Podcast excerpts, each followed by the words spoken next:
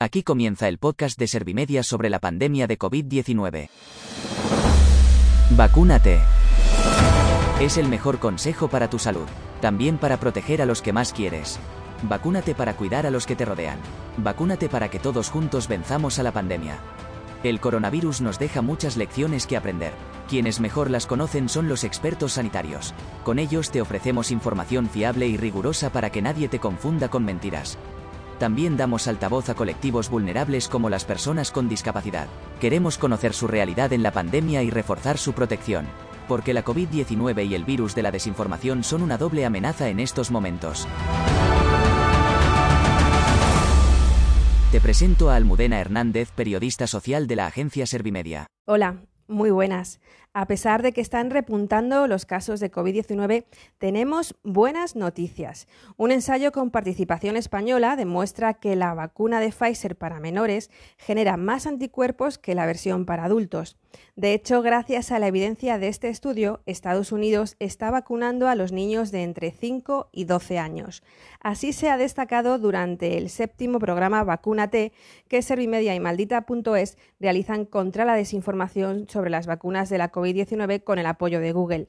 Manuel Gijón es pediatra del Hospital 12 de Octubre de Madrid y coordinador del ensayo de la vacuna en este centro. Así ha explicado esas evidencias científicas en el programa. Es una producción de anticuerpos proporcional o incluso proporcionalmente superior a la que se ve en adultos con la dosis correspondiente. Es decir, eh, evidentemente con una dosis menor, que es la que se ha elegido para ellos en, en el ensayo clínico, se ha visto una producción de anticuerpos que no, es, no representa del todo la inmunidad que genera la vacuna, pero sí que es un buen indicador, y de hecho es en el que, en el que nos basamos para comprobar la respuesta a la vacuna, pues que la respuesta en producción de anticuerpos es, es muy positiva, es igual o mejor que la que se ha producido en los adultos con su dosis correspondiente. El pediatra explica algunos detalles de este ensayo que ha coordinado. En él han participado más de 60 niños de Madrid. Son solo una pequeña parte de un estudio global en todo el mundo. Este es un ensayo multicéntrico que ha incluido en total algo más de 4.600 niños en distintos grupos de edad el grupo de edad que nos ocupa ahora y del que estamos, de los, datos que ha dado ahora Rocío, eh, de 5 a 12 años era el, digamos, el grupo más numeroso, que superaba los 3.000 los 3 niños, pero también se han incluido niños menores de 5 años, es decir, entre 6 meses y 5 años, en dos grupos de edad también separados, en ese ensayo clínico. Todos ellos han participado más o menos simultáneamente durante los últimos meses en este ensayo, han recibido la vacuna de Pfizer y estos son los resultados que estamos empezando a conocer ahora. ¿no? Unos niños han recibido la vacuna real, a otros les han inoculado un placebo. Se trata de una práctica científica habitual e indispensable en este tipo de experimentos. Sirve para reforzar la seguridad y probar la eficacia de los resultados. Tras los pinchazos se han dado muy pocos efectos adversos y de escasa importancia. Efectos adversos que se han visto en las siguientes 24 48 horas de la vacunación y que se han resuelto todos en su totalidad.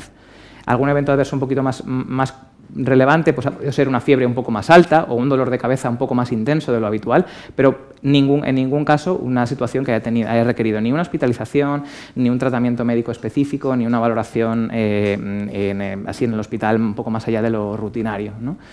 en resumen, unos datos de seguridad pues muy positivos, la verdad. Durante el programa Vacúnate, la directora de Maldita Ciencia, Rocío Benavente, ha recordado que hay otras cifras que arroja la ciencia y que demuestran que vacunar a los niños con dosis de Pfizer es seguro. FDA lo autorizó hace muy poquitos mm. días eh, esta vacunación, esta aplicación de la vacuna en concreto, eh, la vacuna de Pfizer para los niños entre 5 y 11 años, que son ese siguiente tramo de edad, eh, bueno, pues que está pendiente de a ver qué es lo que pasa con ellos. ¿no? decidió que la vacuna se iba a aplicar en 10 microgramos en vez de 30 microgramos, que es la vacuna que se aplica, digamos, al, resto de la, de la población.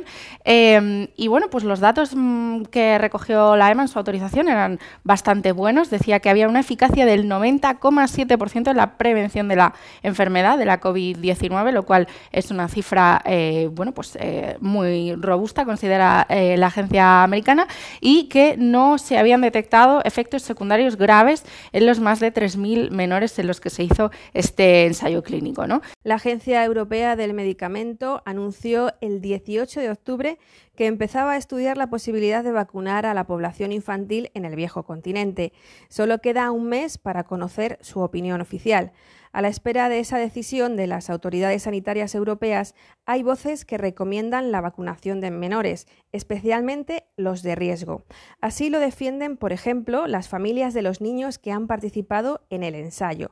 Rafa Ferrando, padre de una niña de Madrid que ha recibido el suero, cuenta cómo fue el pinchazo de su pequeña. Íbamos muy convencidos, eh, teníamos unas pequeñas dudas y mantuvimos una entrevista, una entrevista con Manuel y nos dieron el consentimiento informado que tengo aquí y la verdad es que no acabamos convencidos, acabamos súper convencidos y, contentos de participar en el, en el estudio. Nos explicó página por página las 25 páginas de, de, consentimiento informado y la verdad que eh, nos aclaró eh, todas las dudas que teníamos. Acabamos muy satisfechos. Y, y, la verdad es que fue como una pequeña fiesta. El momento de ponerle la vacuna para nosotros fue una alegría. Este padre reconoce que su hija vivió muy mal la pandemia y la familia al completo ha sufrido mucho. Poco antes de la COVID-19, él estuvo un mes ingresado en la UCI por otro virus, así que aún estaba débil y era un paciente de riesgo. Además, su mujer ha atravesado una grave enfermedad y era paciente inmunodeprimida. Por eso ellos han recibido la protección de las vacunas con los brazos abiertos. Pero todavía queda mucha gente sin vacunar. Apartemos los temores y consultemos la evidencia científica. Las vacunas son seguras y ayudan a protegernos. Con ellas y con las medidas higiénico-sanitarias que ya conocemos, podremos evitar que el repunte de los casos no sea peor. Sé responsable, usa la mascarilla y vacúnate. Este podcast es fruto de una alianza entre la agencia de noticias Servimedia y Maldita.es. Hemos unido nuestras fuerzas para combatir la desinformación sobre las vacunas del coronavirus. Queremos informar mejor y frenar los bulos. Si te gusta este podcast sobre la pandemia de COVID-19, pásalo a tus amigos, familiares y compañeros. Suscríbete a nuestro canal y compártelo en redes sociales. Juntos podemos frenar los bulos. No dejes que las mentiras te metan miedo. Yo soy una inteligencia artificial y también quiero luchar contra la desinformación. He fichado por el equipo Servimedia para elaborar estos podcasts. Gracias por escucharnos. Servimedia, líder en información social.